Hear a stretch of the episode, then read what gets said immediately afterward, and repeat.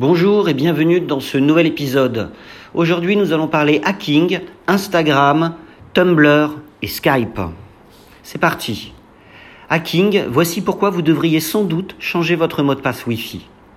Un mot de passe faible peut être cassé en quelques minutes, voire quelques secondes, par n'importe quel pirate du coin, avec pas mal de logiciels qui sont disponibles sur Internet pour cela. Les équipes de 01net vous en font la démonstration, c'est bluffant, c'est en vidéo, et ça va vous donner quelques frayeurs. Instagram.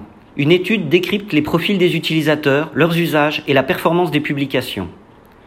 Quintly a analysé plus de 9 millions de posts sur plus de 44 000 profils Instagram sur l'année 2018 afin de créer un état des lieux du réseau social.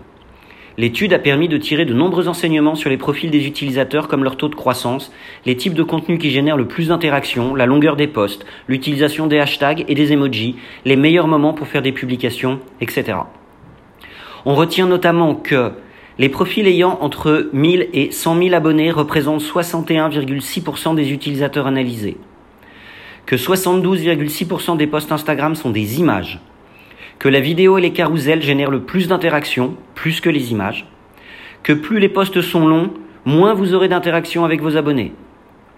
On retient aussi que seuls 13% des utilisateurs utilisent plus de 10 hashtags par publication, que plus de la moitié des utilisateurs n'intègrent pas d'emoji dans ces publications, et que 22,3% d'interactions en plus sur les publications faites le week-end versus la semaine. Les dérives de Tumblr, c'est fini. Tumblr va décidément grandir. Il a décidé de bannir le contenu adulte de ses pages à compter du 17 décembre. Les photos, vidéos et gifs qui représentent des vrais organes génitaux humains ou des seins féminins, ainsi que toute représentation d'un acte sexuel seront désormais interdits. Ce qui, mine de rien, représente quand même une bonne partie de l'actuel Tumblr déviant que certains apprécient beaucoup. L'annonce de Tumblr fait suite à de bonnes intentions puisqu'elle doit permettre de lutter contre la pédopornographie postée sur la plateforme et contre les contenus illégaux qui traînent un petit peu partout. Le nettoyage est donc en cours. Skype lance la transcription automatique des paroles pour des appels plus accessibles. C'est à l'occasion de la Journée internationale des personnes handicapées que Microsoft a lancé cette fonction de retranscription automatique dans Skype.